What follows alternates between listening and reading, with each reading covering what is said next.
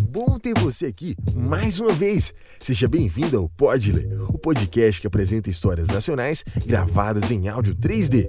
Preparado para essa super experiência? Ah, e não se esqueça, você precisa seguir as seguintes instruções para melhorar a sua experiência. Coloque o fone de ouvido respeitando a posição correta, L para o lado esquerdo e R para o lado direito.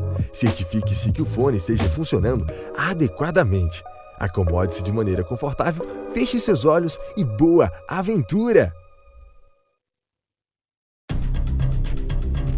Caso você não se separe da Carolina, essa pessoa diz que vai na polícia te denunciar pelo desaparecimento de uma tal de Júlia. Agora fica a pergunta: quem é essa Júlia, Jorge? Júlia é minha ex-namorada, Almeida. Jorge, o que você fez com ela? A Júlia sempre ia no bar me visitar. Um dia ela foi e eu tava cuidando sozinho do bar. Não dava para dar atenção para ela. O bar do Jorge não é nenhum boteco. É um dos bares mais luxuosos da cidade. As cores e as luzes dão um ar de modernidade. Jorge conta para Almeida o que aconteceu naquela noite no bar. Nas banquetas estavam sentados Pedro e Júlia. Júlia era uma menina baixa, de cabelos pretos e olhos azuis. Ela era ansiosa e estressada, mas muito esperta. Jorge, ô Jorge, Ô, Júlia, agora eu não posso, tá? Aqui tá só cerveja, senhor. você nunca pode. Coloca o Pedro pra trabalhar no seu lugar. E sai fora, pô. Sou amigo dele, não sou empregado. Jorge, fala alguma coisa. Ai, tchau.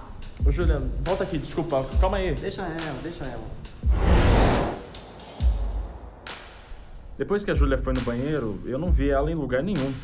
O bar foi se esvaziando pouco a pouco e quando deu a hora de fechar, só ficou eu e o Pedro. Aí eu fui até o banheiro apagar a luz. Caraca, meu Deus, Júlia, acorda, acorda! O que, que foi? O que, que foi? Meu Deus, Jorge, o que aconteceu? Acorda, Júlia, por favor! Eu fiquei gritando aquela noite, mas. Mas não adiantava mais nada porque ela já tinha morrido. Mas se não foram vocês que mataram, por que tem essa carta te ameaçando? Porque o Pedro me convenceu a assumir que o corpo dela. O quê? Pô, pensa comigo, Almeida. Isso iria arruinar de vez a reputação do meu bar. Não interessa, Jorge. E a polícia não procurou essa menina? Ela era mais sozinha no mundo, Almeida. Não tinha ninguém pra dar falta nela. E vocês viram nas câmeras quem entrou no banheiro? A pessoa que matou a Júlia conhecia muito bem o lugar, a ponto de desativar as minhas câmeras. Era só ligar pra polícia. E se essa pessoa da carta resolve abrir a boca, você não pode casar com a Carolina. Pô, tá na cara de que foi o Pedro que escreveu essa carta. Quem mais me pediria pra separar da Carolina, Almeida? Não sei, mas você não vai casar com ela. Pelo seu bem, Jorge. Se o Pedro me denunciar, ele vai preso também. Você não sabe o que uma pessoa apaixonada e ferida é capaz de fazer. A Carolina sabe dessa história? Não. Ela sabe que eu tinha uma namorada chamada Júlia no passado, mas ela não sabe o que aconteceu com ela. Enfim, você já sabe o que fazer. A conversa entre eles foi longa e acabou tarde da noite.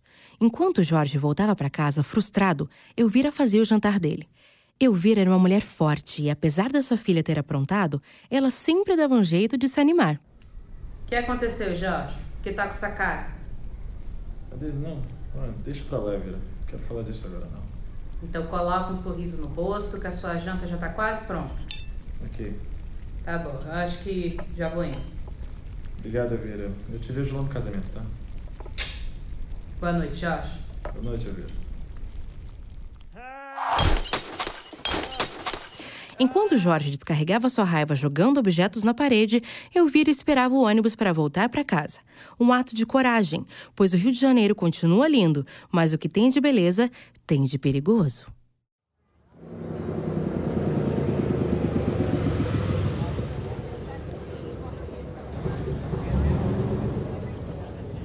Quanto a passagem? quatro reais e cinco centavos. Caraca, hein? Esse preço tá um absurdo. Mulher, você é por aqui? Fazer o quê, né? Meu carro deu problema. Como anda a vida da senhora? Você nem acredita. Me separei do João. Dona Elvira nunca perde a chance de ouvir a vida alheia. Ela já sabia que Dalva se separou, mas ela queria ouvir a própria coitada contando. Mentira. Por quê?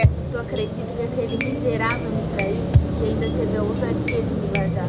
E com quem ele traiu? Ah, uma biglota que ele conheceu lá no bar do Jorge. Ainda me disse que vai morar com ela no sítio que a gente comprou. Eu é quero que esses dois morram queimados pelo inferno. Viu?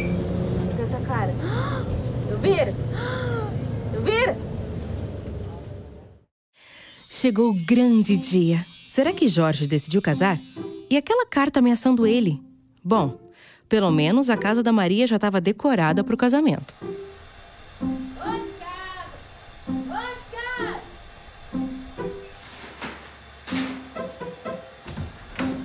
Finalmente, hein? Já ia quebrar essa porta. Da próxima vez, dona Elvira, usa a campainha. Olha só como é que é simples. Esse barulhinho aí não serve pra coisa nenhuma. Enfim, vão entrando. O moço é maquiador. Claro, bebê, o melhor da região. O Feitosa faz milagre, Dona Maria. Ô, filha! O maquiador chegou! Ai, como essa menina é dramática. O que aconteceu? Baixa autoestima. Ora, essa menina é linda. Feitosa, vai lá no quarto e ajuda aquela criatura. Pode deixar, vou deixar ela maravilhosa. Enquanto Carolina se arrumava para o casamento, Elvira e Dona Maria arrumavam a mesa. Elas pegavam as coisas na cozinha e levavam até a mesa que ficava na sala. São quantos convidados? São 15. Ai, Elvira, você pode colocar os refrigerantes na geladeira enquanto eu vou arrumando a mesa? Aham. Já volto, vou pegar um bolo. Ô, Elvira, abre essa porta. Por que não solta a bainha? Olha o tamanho do bolo que eu tô segurando, mulher. Eu tô vendo. E também tô vendo que não vai caber na geladeira. Então vamos deixar aqui em cima da mesa. O tempo passou e a mesa ficou pronta. Carolina ficou pronta e todos os convidados chegaram. Mas faltava uma coisa, e você já deve saber o que é. Cadê o Jorge? Calma, Carolina. Deve ter acontecido alguma coisa com ele. Ah, se não aconteceu, vai acontecer, porque eu vou matar ele. O quarto de Carolina fica ao lado esquerdo da sala, mas como a casa é grande, nem dava para escutar o barulho. Eu sei que agora não é a melhor hora, mas eu preciso te fazer uma pergunta. Agora, dona Elvira. Fala, fala. Onde a Mariana encontrava com seus clientes? Era no bar Jorge? Ai, não me mete nessa, dona Elvira. Olha, só o que eu tenho pra dizer é que o Jorge não é nenhum um santinho, tá bom?